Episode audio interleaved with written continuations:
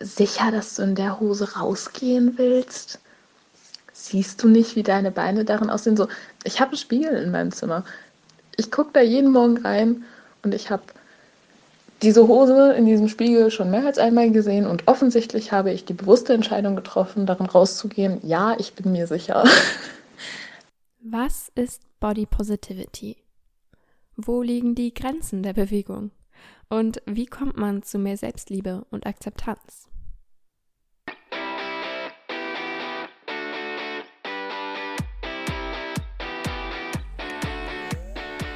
Willkommen zu Feministin, dem Podcast für intersektionellen und modernen Feminismus. Ich bin Geraldine und heute rede ich über Body Positivity. Ich freue mich, dass du eingeschaltet hast.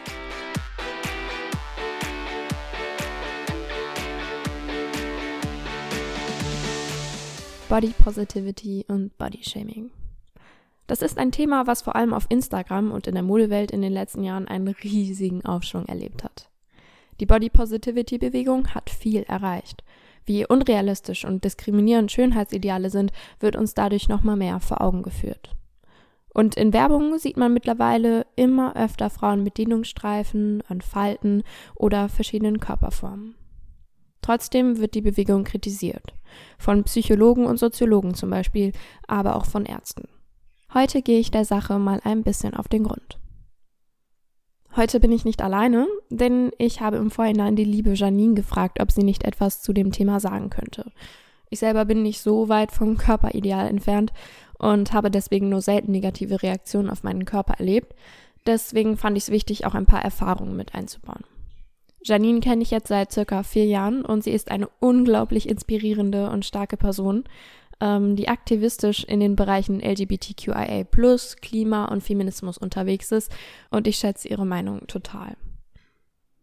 Uns wird von klein auf beigebracht, unseren Körper zu hassen und einem unerreichbaren Ideal nachzueifern. Body Positivity soll dagegen steuern. Aber was ist Body Positivity eigentlich? Für mich bedeutet Body Positivity in erster Linie mit dem eigenen Körper im Reinen zu sein, unabhängig der Umstände. Ähm, allein schon, weil es ja super viele Dinge gibt. Also ein Körper entwickelt sich und manchmal vielleicht auch in Richtungen, die einem erstmal nicht gefallen und die man vielleicht aber auch gar nicht beeinflussen kann.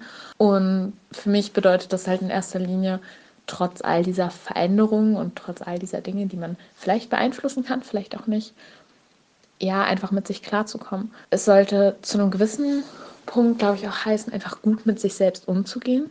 Also seinem eigenen Körper nicht zu schaden. Aber ich finde, das geht mit dem eigentlich auch voll einher. Also wenn ich mit mir selber irgendwie im Reinen bin, dann habe ich auch nicht das Bedürfnis, mir zu schaden. Da stimme ich absolut zu. Selbstliebe oder wenigstens Selbstakzeptanz heißt ja, seinen Körper so zu behandeln wie jemanden, den man liebt. Nicht so grausam zu sich selbst zu sein seinem Körper Gutes zu tun und vor allem, weil wir, wie Janine schon gesagt hat, so viele Sachen nicht ändern können. Sei es die Größe der Brüste, ob man eher einen Bauch oder Po zunimmt, ob man lange oder kurze Beine hat oder eine schiefe Nase. Das liegt alles nicht wirklich in deiner Macht. Auch Zellulite beispielsweise ist ein weibliches Geschlechtsmerkmal. Das wissen die wenigsten. Weibliche Körper kreieren eine Art Netz, um das Fett zu stützen. Das ist bei jeder Frau so und bei mehr als 90 Prozent der Frauen sieht man das eben als Zellulite. Dadurch können Frauen gesund mehr Fett speichern, sodass eine Frau mit 25 Prozent Fettanteil normal und ein Mann mit gleichem Fettanteil schon etwas mollig ist. Dadurch sind Frauen resistenter gegen Hungerzeiten oder Stress und das ist auch einer der Gründe, warum unser Körper eine Schwangerschaft überleben kann. Es gibt absolut kein Mittelchen gegen Zellulite, das funktionieren wird.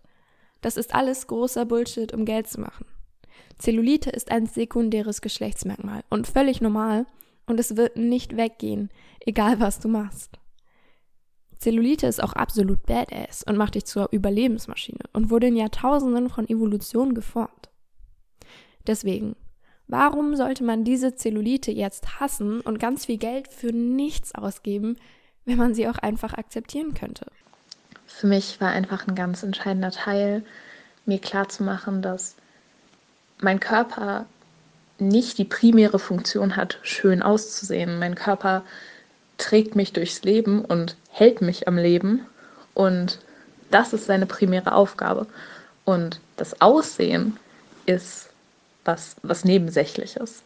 Und das mit dem am Leben halten funktioniert mit meinem Körper sehr, sehr gut. Und damit hat der seine primäre Funktion mehr als genug erfüllt. Und man muss sich, glaube ich, auch einfach klar machen, es gibt Dinge, die kann man nicht beeinflussen. Ich kann nicht beeinflussen, wie meine Nase aussieht und ich kann auch nicht wirklich beeinflussen, wie sich Fett in meinem Körper verteilt, wenn ich zunehme. Das sehe ich ganz genauso. Manche Teile der Body Positivity Bewegung sind leider nicht ganz so durchdacht. Anushka Rees, eine Sozialpsychologin, findet, man sollte auch den Stellenwert von Schönheit hinterfragen. Denn viele Teile der Bewegung sagen immer noch, alle Körper sind schön, statt du bist mehr als schön. Anushka Rees sagt, und ich zitiere, Body Positivity geht nicht an die Wurzel des Problems. Sie kritisiert zwar die enge Definition, welche Körper als schön gelten. Die Überzeugung, dass man sich schön fühlen muss, um glücklich zu sein im Leben, wird aber nicht in Frage gestellt. Zitat Ende. Das heißt, im Mittelpunkt steht also nach wie vor der Gedanke, Frau ist schön oder muss schön sein. Und Body Positivity sagt zum Glück, keine Angst, ihr seid eh alle schön. Puh, denn was würde uns bleiben, wenn wir die Schönheit nicht hätten? Ries fährt fort. Bei Body Neutrality geht es darum, die Bedeutung, die wir unserem Aussehen beimessen, zu reduzieren. Schönheit hat in unserer Gesellschaft einen viel zu hohen Stellenwert. Anders als bei Body Positivity ist das Ziel also nicht, den eigenen Körper zu lieben oder seine Pickel schön zu finden. Das Ziel von Body Neutrality ist, das Selbstwertgefühl sehr viel weniger an die äußere Erscheinung zu koppeln. Das ist, finde ich, ein interessanter Gedanke. Man liebt sich nicht immer und jeder findet Teile an sich, die er oder sie nicht mag. Du bist mehr als dein Körper. Ist es nicht kontraproduktiv zu sagen, du bist schön, so wie du bist, wenn wir eigentlich meinen, du bist wertvoll, egal wie du aussiehst? Müssen wir sagen, dass alle Menschen toll aussehen oder können wir das einfach lassen, den Wert von Frauen mit ihrem äußeren Erscheinungsbild zu verbinden? Du musst nicht gut aussehen. Du musst nicht schön sein und niemand muss dich schön finden und das sollte auch nichts daran ändern, wie wertvoll du als Person bist. Die Botschaft, dass alle Frauen schön sind, unabhängig von Makeln oder Gewicht, ist ja nett gemeint. Aber das hilft nicht bei Problemen mit dem eigenen Körperbild. Es geht nämlich nicht darum, wie Schönheit bei uns definiert ist, sondern dass wir durch Schönheit definiert werden. Auch Menschen, die dem Schönheitsbild weitestgehend entsprechen, haben Unsicherheiten und kein perfektes Selbstbild. Das Problem ist, dass wir erst Körper und dann Person sind dass wir uns und den Respekt oder die Liebe, die wir verdient haben, viel zu sehr an unserem Körper festlegen. Deinen Körper zu lieben ist vielleicht nicht einfach zu glauben, dass der Körper gut aussieht. Es geht darum zu wissen, dass dein Körper gut ist, egal wie er aussieht. Es geht nicht darum zu glauben, dass du schön bist, sondern dass du mehr als nur schön bist, dass du mehr als eine vergängliche Hülle bist. Ich finde, man sollte beides können. Exklusive Schönheitsstandards kritisieren und dafür plädieren, dass Frauen mehr sind als ihr Aussehen und ihr Körper. Und es gibt Sachen, die kann euch bis zu einem gewissen Grad beeinflussen und dann gleichzeitig aber auch wieder nicht. Also zum Beispiel, wenn wir über Übergewicht sprechen, müssen wir uns immer auch klar machen, dass selbst wenn da keine Stoffwechselerkrankung oder so hintersteckt, tut es bei mir zum Beispiel nicht, kommen ganz häufig psychische Krankheiten mit einher. Also zum Beispiel so Sachen wie Binge-Eating oder generell einfach keine gesunde Beziehung zu Essen zu haben. Und das ist was, da kann man dann auch wieder nur bedingt was für. Und natürlich kann man das ändern, aber das ist ein Prozess und sich da selber rein zu pressern und irgendwie sich selber das Gefühl zu geben, okay, ich muss jetzt abnehmen, weil theoretisch kann ich das. Klar, kann ich theoretisch. Aber erstens ist das ein Prozess, der nur gesund funktionieren kann, wenn ich mir dafür Zeit lasse.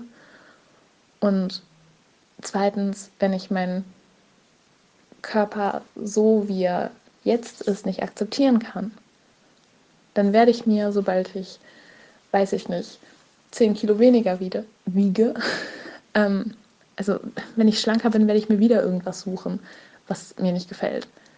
Und deswegen glaube ich, dass diese Selbstliebe in erster Linie von innen kommen muss und dann kann ich das Äußere daran anpassen. Aber mit dem Äußeren anzufangen funktioniert, glaube ich, nicht. Absolut.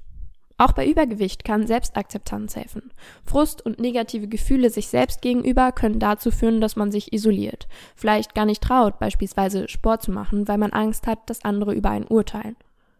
Wenn Body Positivity oder Body Neutrality den Selbsthass verringern, entziehen sie vielleicht auch ein wenig den Boden für Motivationslosigkeit oder Binge-Eating. Auch Tiffany Stewart, eine Psychologin, ist dieser Meinung. Unseren eigenen Körper zu hassen motiviert nicht dazu, gesünder zu leben, schreibt sie in einem Kommentar, der zusammen mit der Studie in Obesity erschienen ist. Sie hält die Annahme für falsch, dass Übergewichtige seltener versuchen abzunehmen, wenn sie sich wohler fühlen. Wenn jemand regelmäßig an seinen Zustand erinnert wird, haben das Stigma und der damit einhergehende Stress einen gegenteiligen Effekt. Soll heißen, der Stress wegen des Dickseins macht Dicke nicht dünner, sondern dicker. Und sowieso, alles hat seine Gründe. Du weißt meistens nicht wirklich, was im Leben anderer Personen passiert oder passiert ist. Warum Menschen übergewichtig sind. Und das geht dich ja auch gar nichts an. Egal, warum Menschen übergewichtig sind, sie haben sowieso Respekt verdient. Und egal, was du ihnen gerne für einen Kommentar geben würdest, sie wissen es wahrscheinlich selber. Und solange die Person nicht gefragt hat, brauchst du auch keine Tipps zum Abnehmen oder so geben. Allgemein finde ich Kommentare über Sachen, die Menschen nicht innerhalb von fünf Minuten ändern können, ziemlich unnötig. Auch wenn es um Akne, Verbrennungsmal oder Behinderung geht. Die meisten Menschen haben eh schon Unsicherheiten und dann kannst du es dir auch einfach verkneifen und nicht noch weiter dazu beitragen. Auch wenn es gut gemeint ist. Wenn beispielsweise eine Person abgenommen hat, denkt der Mensch, oh, dünn ist besser als dick und auch automatisch natürlich gesünder, da gratuliere ich doch mal oder mach ein Kompliment. Also erstmal vorweg. Dünn ist nicht gleich gesund. Viele dünne Menschen haben ein ungesundes Verhältnis zu Essen. Man sieht es ihnen wegen eines schnellen Stoffwechsels oder warum auch immer nur nicht an. Gesund sieht an jedem Körper anders aus. Und auch Gewichtsverlust ist nicht immer gesund. Du weißt wieder einmal nicht, was im Leben dieser Person abgeht. Vielleicht hat diese Person eine Essstörung oder Hungerdepression oder was weiß ich was. Vielleicht ist diese Person süchtig nach Kalorienzählen, hat ungesunde zu extreme Sportgewohnheiten, ist krank. Du weißt's nicht. Und generell schwingt in dem Kompliment immer mit, dass der Nachherkörper, der schlanke Körper, generell besser ist als der Vorherkörper. Nicht jede dicke Person ist ein Vorherkörper, der noch transformiert werden muss. Und ja, du magst denken, hm, diese Lebensweise ist aber ungesund. Aber das ist none of your business. Diese Person hat genauso viel Respekt verdient wie jeder Mensch, egal wie ungesund sie lebt. Und wenn jemand Gesundheit nicht als Priorität hat oder gerade nicht haben kann, warum auch immer, dann ist das eben so. Natürlich kann man sagen, zu viel Übergewicht ist ungesund und das sollte man nicht beschönigen. Und natürlich, Übergewicht kann gesundheitliche Folgen haben. Selbst wenn ich total ungesund übergewichtig oder auch total ungesund untergewichtig bin, sollte das erstmal nichts daran ändern, dass ich meinen Körper mag und meinen Körper mögen kann. Ich finde halt auch nicht, dass sich selbst mögen, beziehungsweise seinen eigenen Körper zu mögen und etwas daran zu verändern, sich ausschließen muss. Also ich kann ja an meinem Lebensstil etwas ändern, gerade weil ich meinen Körper mag und gerade weil ich ihm was Gutes tun möchte. Aber ähm, grundsätzlich dieser Gedanke von Body Positivity, hey, ich bin okay, so wie ich bin, das ist, finde ich, kein Gedanke, den man begrenzen sollte. Wie vorher schon gesagt, sehe ich das auch so. Selbstakzeptanz sollte für alle sein, unabhängig von der Körperform. Leider sieht das normal bei der Bewegung noch nicht so aus. Für viele übergewichtige Personen ist die Body Positivity Bewegung momentan eine Safe Space, wo sie unter sich sind und sich nicht dauernd vergleichen müssen. Aber das heißt auch, dass schlankere oder sportlichere Menschen oft ausgeschlossen werden oder Menschen, die stark abgenommen haben, wie Verräter behandelt werden. Beispielsweise sind jetzt viele von Adele enttäuscht, da sie als Plus-Size-Celebrity eine Repräsentation war und deswegen glorifiziert wurde und jetzt eben abgenommen hat. Auch hier wird Adele total auf ihren Körper und ihr Gewicht reduziert. Dabei ist das doch eigentlich das, was wir nicht mehr wollen. Einerseits ist die Exklusivität der Body Positivity Bewegung total verständlich, da Bilder von schlanken oder sportlichen Menschen oder Vorher-Nachher-Vergleiche einen triggern können oder das Selbstwertgefühl verschlechtern können, wenn man eh damit kämpft. Allerdings ist es noch nicht Bodyshaming, wenn man selber einen gesunden Lebensstil führt oder abnehmen will. Leben und leben lassen. Wenn du dich wohlfühlst in einem medizinisch bedenklich übergewichtigen Körper, dann mach das. Ist super, aber lass auch andere Menschen ihre Entscheidungen treffen.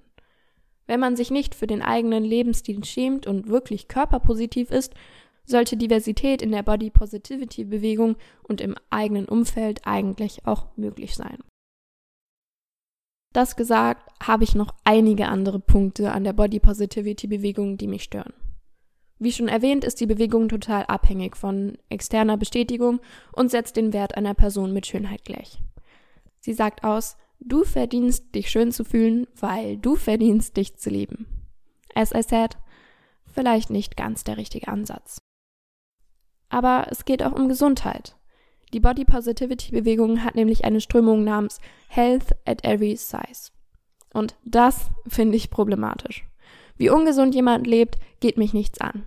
Aber so zu tun, als wäre jede Körpergröße gesund, ist schlicht und einfach nicht wahr. Worthy of respect at every size wäre da vielleicht die bessere Wahl. Das Risiko von Diabetes, Herz-Kreislauf-Erkrankungen und verschiedenen Krebsarten erhöht sich mit steigendem Gewicht. Der Zustand von Blutgefäßen, Organen und Gelenken verschlechtert sich. Durch diese Risiken wird die Lebenserwartung von Menschen mit starkem Übergewicht um bis zu 40 Prozent reduziert. Das ist real. Wenn jemand entscheidet, dieses Risiko in Kauf zu nehmen, dann sollte man diese Entscheidung natürlich respektieren. Aber wir sollten nicht so tun müssen, als sei starkes Unter- oder Übergewicht gesund. Und dann muss man sich auch überlegen, ob Menschen mit Adipositas dann wirklich ein gutes Vorbild sind. Denn genauso wie untergewichtige Frauen vielleicht nicht in der Werbung gezeigt werden sollten und es mittlerweile eine Mindestgröße gibt, müsste man vielleicht über eine Maximalgröße nachdenken. Es geht ja nicht darum, dass die Körpergröße einen anekelt und man das Erscheinungsbild aus der Öffentlichkeit verbannen will.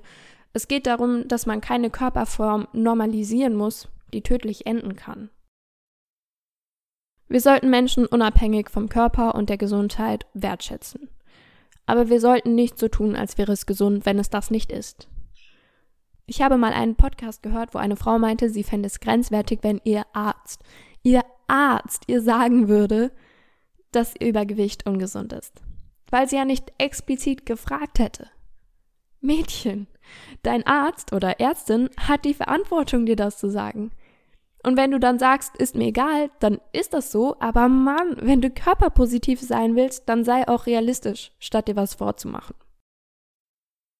Mehr als die Hälfte der Bevölkerung Deutschlands ist übergewichtig und ein Viertel adipös. Und es werden immer mehr. Und mehreren Studien zufolge unterschätzen dicke Menschen ihr Gewicht mittlerweile. 81,8 Prozent schätzen ihr Gewicht geringer ein, als es wirklicher ist und auch übergewichtige Eltern schätzen ein ungesundes Gewicht ihrer Kinder als normal ein. Die Soziologin Raya Mutarak befürchtet ungesunde Folgen der Body Positivity Bewegung, da Übergewicht dadurch normalisiert und die Risiken von Betroffenen unterschätzt werden können. Der Anteil der Menschen, die ihr Körpergewicht unterschätzen, ist in den letzten 18 Jahren angestiegen. Und weniger Menschen versuchen aufgrund dieser Fehleinschätzung ihren Lebensstil zu ändern. Mutarak denkt, je mehr Übergewichtige es gibt, desto präsenter werden sie im öffentlichen Erscheinungsbild. Und als desto normaler werden überschüssige Kilos von vielen Menschen wahrgenommen. Und zu diesem Trend können eben auch prominente Werbekampagnen für Plus-Size-Mode beigetragen haben, meint Mutarak. Während diese Entwicklung hin zu einer positiven Wahrnehmung des eigenen Körpers dabei hilft, Übergewicht seltener zu stigmatisieren, könnte das möglicherweise die Erkenntnis vieler Menschen untergraben, selbst übergewichtig zu sein. Schwierig also, das Ganze. Was auch schwierig ist, viele fülligere Personen heben jetzt ihr Selbstwertgefühl, indem sie dünne Frauen schämen. Da fallen dann Sätze wie ich sehe halt aus wie eine Frau, im Gegensatz zu dünnen Frauen. Kein Mann will ein Gerippe oder Flachland. Weil, ja, du bist eine Frau, du siehst aus wie eine Frau, aber es gibt nicht die Frau. Kurven machen dich nicht zu mehr Frau, genauso bist du nicht weniger Frau, wenn du kleine Brüste oder keinen Po hast. Du kannst nicht einfach das Ganze umdrehen und dünne Menschen schämen, um dich besser zu fühlen, wenn dich genau das andersherum gestört hat. Und auch, dass Fitness-Influencer und so weiter so stark für ihren Lifestyle gehatet werden, finde ich problematisch. Ich finde, es ist auch Bodyshaming, wenn man sagt, ah, endlich mal eine echte Frau in der Werbung. Dünne Frauen sind genauso echt. Es geht doch um Diversität. Wir wollen verschiedene Körperformen sehen, denn alle Körper sind echte Frauenkörper, aber Diversität ist die Realität und da gehören mollige Frauen genauso dazu wie muskulöse oder schlanke Frauen. Da bleibt aber noch eine Frage. Warum gibt es keine Body Positivity Bewegungen für Männer? Wo doch auch Männer Unsicherheiten wegen ihres Körpers haben. Erstens sind beispielsweise in Filmen die Körper von Männern ohnehin schon diverser, auch wenn das in der Modelindustrie noch nicht ganz angekommen ist. Aber die Bewegung ist schlichtweg nicht wirklich nötig, weil Männer eh als mehr als ihr Körper wahrgenommen werden. Weil der Gesellschaft relativ egal ist, wie Männer aussehen. Die einzigen, die das interessiert, sind offenbar potenzielle PartnerInnen. Aber natürlich haben auch Männer verdient, sich wohlzufühlen in ihrem Körper, auch wenn das Ideal nicht ganz so schwer erreichbar ist wie bei Frauen. So. Und jetzt? Sollen wir jetzt körperpositiv sein oder nicht? Ich finde, du musst deinen Körper nicht lieben. Auch wenn das natürlich schön wäre. Und ich weiß, dass es sehr schwierig ist, mit sich selbst und dem eigenen Körper im Reim zu sein. Deswegen haben Janine und ich uns überlegt, wie wir zu einem besseren, liebevolleren Selbstbild gekommen sind. Auch wenn man natürlich immer noch daran arbeitet. Immer wieder aus der eigenen Komfortzone raus. Also das kann schon anfangen mit sich immer öfter im Spiegel anzugucken. Das klingt erstmal wahnsinnig eingebildet, aber ich glaube, dass wenn man ein Problem mit seinem eigenen Aussehen hat, man dem ja, relativ einfach aus dem Weg gehen kann. Also man sieht sich selber ja immer nur im Spiegel und vielleicht in der Handykamera und das sind Dinge, die kann man vermeiden, zumindest größtenteils. Und genau das aber eben nicht mehr zu machen und dann irgendwann das Shirt anzuziehen, das man sich nie getraut hat anzuziehen oder das Foto zu posten, obwohl man da vielleicht ein kleines bisschen Zellulite sieht. Und ähm, all solche Sachen, das ist ein schwieriger Prozess und das muss auch, glaube ich, einfach in kleinen Schritten passieren. Also man muss nicht von heute auf morgen super selbstbewusst aufstehen und sich sagen, jo, jetzt ähm, marschiere ich wie das krasseste Model durch die Stadt und ähm, bin total selbstbewusst. Aber ja, sich selber einfach klar zu machen, ich sehe so aus und es ist okay, dass ich so aussehe. Und ich bin niemandem schuldig, dass ich immer hundertprozentig gut aussehe und immer super fertig gemacht bin und immer die schönsten Klamotten trage. Jeder hat solche ranzigen Tage, wo man in der Jogginghose zu Hause hängt mit fettigen Haaren und definitiv ganz weit weg vom Schönheitsideal ist und das ist okay. Und ansonsten auch einfach zu vielen Leuten irgendwie auf Social Media zu folgen, die ein Bild, ein Körperbild präsentieren, was man selber nicht erreichen kann. Also das muss ja nicht mal zwingend sein, irgendwelche Leute, die sich photoshoppen. Manche Leute sind einfach unfassbar schlank. Aber wenn ich weiß, so schlank werde ich niemals sein, weil allein mein Becken breiter gebaut ist als, als ähm, das von irgendeinem Instagram-Model, dass man sich solche Dinge einfach nicht anguckt. Wenn ich weiß, ich kann das niemals erreichen, dann muss ich mich dem auch nicht 24-7 aussetzen. ähm, dann muss ich mir das nicht die ganze Zeit angucken.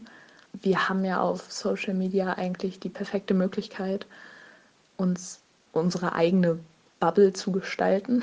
Wir haben ja die Möglichkeit, zu einem großen Teil zu steuern, was wir sehen.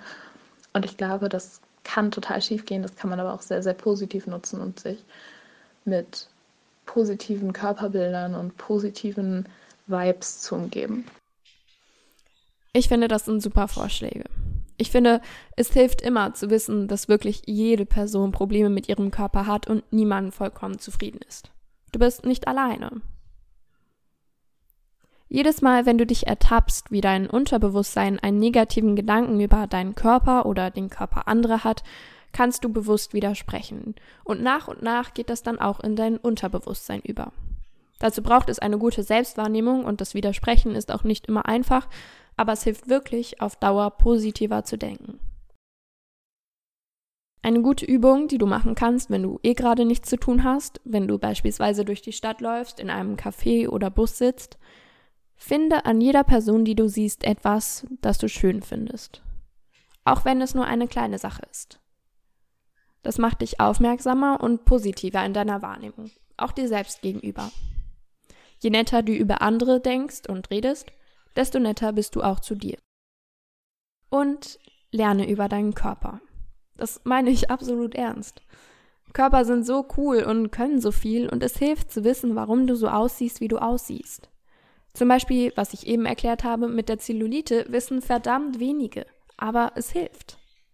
Und wenn du zum Beispiel deinen kleinen Bauch nicht magst, dann hilft es vielleicht zu wissen, dass jede, jede Frau ein kleines Bäuchlein hat, weil der Uterus, also die Gebärmutter, sich an die Bauchinnenwand lehnt. Und ich meine, eine Gebärmutter kann einfach Leben erschaffen und vielleicht ist man dann nicht mehr so unfreundlich zu seinem Körper, wenn man weiß, was alles Cooles dahinter steckt. Selbstliebe und Selbstakzeptanz sind ein Prozess. Und ich glaube, man ist nie wirklich fertig und das ist auch absolut okay. Aber du kannst dich bemühen, zu dir und anderen nett zu sein und dich nicht selber auf deinen Körper zu reduzieren. Und mit der Zeit wird es einfacher. Ich wünsche dir da super viel Erfolg. Hast du schon mal verletzende Erfahrungen aufgrund deines Körpers gemacht? Hast du Tipps, um den eigenen Körper mehr zu akzeptieren oder coole Fakten über den menschlichen Körper? Und auch Vorschläge oder Themenwünsche nehme ich immer gerne an. Und schreib mir auch gerne, wie dir das neue Format mit Audios gefallen hat. Besser so oder allein. Ein riesengroßes Danke nochmal an Janine. Danke, dass du so offen mit mir gesprochen hast und so einen wertvollen Teil zu dieser Folge beigetragen hast. In der nächsten Folge werde ich über Pornografie und die Pornoindustrie reden. Wenn dich das interessiert, folg mir gerne, damit du nichts mehr verpasst und falls du dazu schon Fragen oder Anregungen hast, schreib mich an. Ich wünsche dir noch eine schöne Woche und vielen Dank, dass du die Zeit genommen hast. Ich hoffe, du konntest etwas mitnehmen. Tschüss!